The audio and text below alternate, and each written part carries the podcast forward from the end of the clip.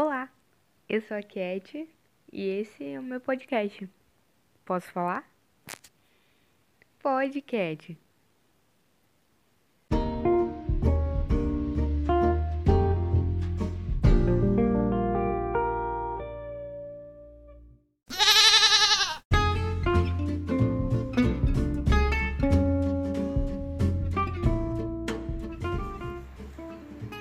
Ariano Suassuna diz que o que explica o Brasil é a unidade do contraste.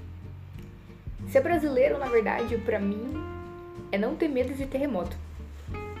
A gente tem problemas muito maiores para se preocupar do que a nossa implantação entre duas placas tectônicas. Tem países como o Japão que gastam milhões com tecnologias para os prédios pararem em pé quando tem terremoto. Mas no nosso caso, como a gente não tem esse tipo de agravante natural, a gente tem coisas muito mais preocupantes e a se preocupar do que deve compor um prédio, como por exemplo um quarto de empregada. Sim, um quarto de empregada. Esse é um elemento arquitetônico essencialmente brasileiro e revela algo que nos define muito mais como nação do que a nossa contribuição mundial em eventos de contagem da escala Richter, não é mesmo? E se a gente quisesse diferenciar esses dois países para além da nossa localização geográfica na crosta terrestre, a gente poderia pensar nossas comidas típicas, né? No Japão, eu falaria sushi. No Brasil, talvez o arroz e feijão, o churrasco, a muqueca, o carajé, o pequi, o tacacá, o açaí, a maniçoba. Uh, bom, aí você já vê como é difícil explicar o Brasil, né? É, me perdoem qualquer pessoa que é grande conhecedora da culinária japonesa, mas aqui eu elegi o sushi. Para explicar, obrigatoriamente, a gente deve tentar talvez reduzir as características em algo comum para compreensão do ouvinte. Se você tá me ouvindo, é provável que você também seja brasileiro, porque até esse momento da minha vida eu nunca consegui ter uma conversa em outra língua com alguém. E se isso for verdade, provavelmente também você já comeu em um restaurante de comida por quilo. E nesse ponto, eu acho que a comida por quilo é capaz de explicar o Brasil de um jeito que. Hum, não consigo colocar em palavras, mas todo brasileiro sente um pouco isso. A comida por quilo tem um sincretismo religioso, só que culinário, que só o Brasil podia criar. O ouvinte deve ter na cabeça um imaginário muito próprio, subjetivo, do que é o Brasil e do que é o Japão, como eu citei mais cedo. Mas ao caminhar na fila do buffet do restaurante por quilo e encontrar um sushi depois de ter encontrado uma berinjela refogada, uma feijoada, um espaguete, uma asinha de frango, e ainda assim, no final dele, encontrar um sushi, mesmo após isso, o seu imaginário do que é o Brasil não cai por terra, como um terremoto faria no caso. Bom, em toda a minha vida eu fui duas vezes em um rodízio de comida. Comida japonesa, isso no Brasil, deixando claro. Eu tinha 16 anos na primeira vez, mas o que mais me surpreendeu foi ver que me serviram um hot roll de doce de leite com goiabada e um outro que tinha Doritos em cima, salpicado assim, como se fosse eh, um cheiro verde, algo básico. E nesse rodízio você tinha direito a uma sobremesa inclusa no total que podia escolher entre sorvete de mamão ou de banana, né? Frutas essencialmente aí tropicais. E se você quisesse desembolsar um valor para além do preço fixado do rodízio, você poderia pedir uma caipirinha ou um saquê. E fica aí o exemplo desse sincretismo religioso, só que culinário brasileiro, né? É difícil explicar o Brasil.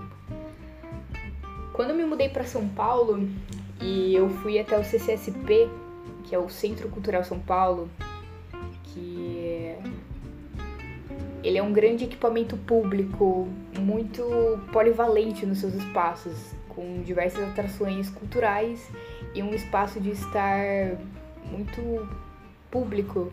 Ele fica quase dentro da estação Vergueiro, no metrô, na linha azul, na cidade. E ele fica no centro-sul de São Paulo. E ele consegue agradar gregos e troianos por justamente a diversidade que ele abarca. E a coisa que mais me surpreendeu foi que a primeira vez que eu fui lá, bom, o meu olhar meu olhar paulistano era quase genuinamente no alto da minha inocência. Fui lá conhecer e eu vi jovens, a maior parte deles negros, que saíam de São Mateus, que é um distrito no extremo leste da cidade, para se reunir aos sábados ali e dançar K-pop na frente dos vidros que vedam uma sala e outra do espaço do centro cultural. Isso mexeu comigo de um jeito que eu não sabia explicar, mas algo que eu pude sentir era que isso de alguma forma explicava o Brasil, essa parte do Brasil, de alguma forma. Pensa bem, K-pop, para além da contracultura da indústria cultural da música, dessa entidade cósmica da globalização que a gente ouve falar, e qualquer coisa que pudesse explicar isso, eu achei um fato muitíssimo curioso e que de alguma forma explicava não só essa cidade, mas São Paulo também como a maior cidade do país e que por justamente ser o maior polo econômico do país, essa dita locomotiva do Brasil, por ter um tecido urbano tão complexo, ela era capaz de revelar nuances e rugosidades de classe e de diversidade que, bom, talvez no século XXI pudesse revelar tracinhos do Brasil que antes alguns figurões, intérpretes do Brasil não podiam antecipar. Refletindo sobre isso, um jeito muito rápido, porque eu tive que procurar uma tomada no CCSP, porque é um lugar muito público no sentido, em todos os seus sentidos. E as pessoas consomem a Wi-Fi de graça lá, o que eu acho deveria ser algo universal a qualquer equipamento público na cidade. E eu fui até a. Enquanto eu não encontrava uma tomada, eu fui até a lanchonete. Porque eu não tinha tomado café da manhã. E eu queria um lanche barato, rápido, que pudesse de alguma forma matar minha fome até que vagasse alguma tomada. E o que eu encontrei disponível de mais barato para comer lá foi. Surpreenda-se, uma coxinha de jaca. Sim, uma coxinha produto extremamente brasileiro, oferecido a qualquer gringo que passa por aqui e tem aí alcance internacional. Mas de jaca. Eu duvido que todo brasileiro já consumiu uma jaca na vida. Eu já consumi, eu gosto. Inclusive, tenho uma memória de infância de que uh, o pai da minha irmã é, tinha um pé de jaca na casa dele e, bom, quando eles não queriam que a gente fizesse, muito barulho, eles falavam que a jaca a qualquer momento poderia cair na nossa cabeça. E eu acho que é uma fruta extremamente brasileira. Falam que é prima da fruta do conde, né? Apesar do Brasil nunca ter tido um condado, eu acho. Acho que explica o Brasil, essa fruta. Esses chamados intérpretes do Brasil que eu falei, esses figurões que tentaram de alguma forma apreender fenômenos que poderiam amparar a nossa estrutura social como nação de um jeito originário, né, as nossas matrizes, né, como um país colonizado por Portugal, conquistado, eles teriam uma baita bucha ao se deparar com uma coxinha de jaca junto com espaguete, uma feijoada um sashimi, um hummus com kibe, uma vaca tolada com dobradinha e uma banana milanesa com direito a uma saquerita de kiwi no almoço, se eles fossem a um restaurante por quilo hoje. A cada ano que passa fica mais difícil explicar o Brasil. Eu deixo essa bucha aí pra você que se interessar em ler esses intérpretes, Deixo aí a minha recomendação de O Povo Brasileiro do Darcy Ribeiro, Raízes do Brasil do Sérgio Buarque de Holanda, é... Formação do Brasil Contemporâneo, Caio Prado Júnior, Florestan Fernandes. Deixa esses caras aí, essas cartas na manga aí, Gilberto Freire, um Casa Grande Senzala aí pra explicar como a gente não foi capaz de se libertar das nossas senzalas móveis até hoje por meio dos nossos quartos de empregada, não é mesmo? Deixa aí esses caras aí, se vocês quiserem ler, quando vocês. Da mesma forma que eu recomendo aí a experiência de provar uma coxinha com jaca.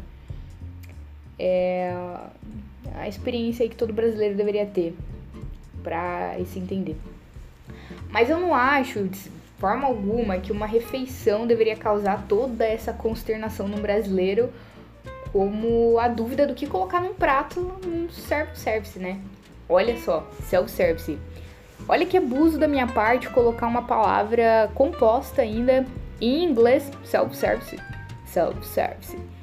Num, num episódio que se propõe a falar do Brasil, né? A tentar falar do Brasil. No alto do meu. No alto do meu achismo.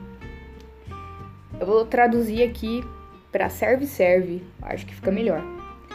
E bom, essa dúvida do que colocar no self serve, essa consternação do que escolher para pesar na balança no final do balcão do buffet, não deveria causar qualquer brasileiro esse tipo de consternação sobre a sua própria identidade, quando na verdade ele só quer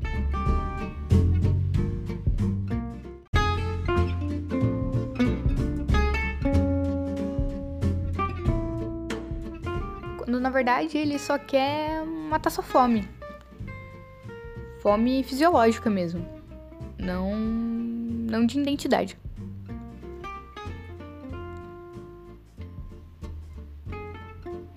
Bom, esse foi só um episódio teste de uma estudante de arquitetura que gosta muito do Brasil. E gosta de falar, mas não necessariamente é ouvida. E bom, como eu já fiz teatro em um curso da cidade um ano da minha vida e eu sinto saudade de poder fazer um monólogo e alguém prestar atenção. Nada como a contribuição do jovem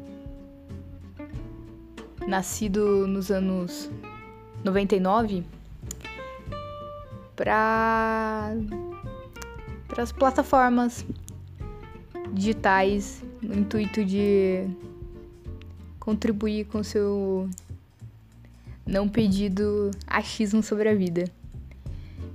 Então, fica aí registrado esse teste de episódio para você que acho que também é brasileiro, está me entendendo que eu tô falando, pelo menos. E tem interesse em ouvir sobre coisas cotidianas que envolvam a cidade ou o que a gente está vivendo.